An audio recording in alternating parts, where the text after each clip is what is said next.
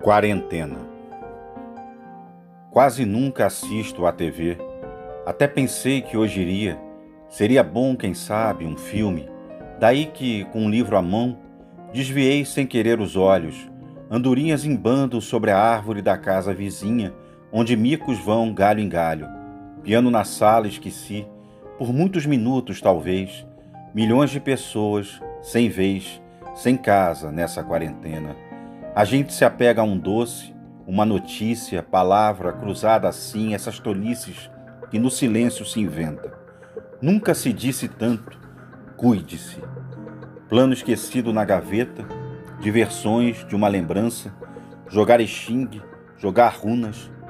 Que tempos de tristeza imensa.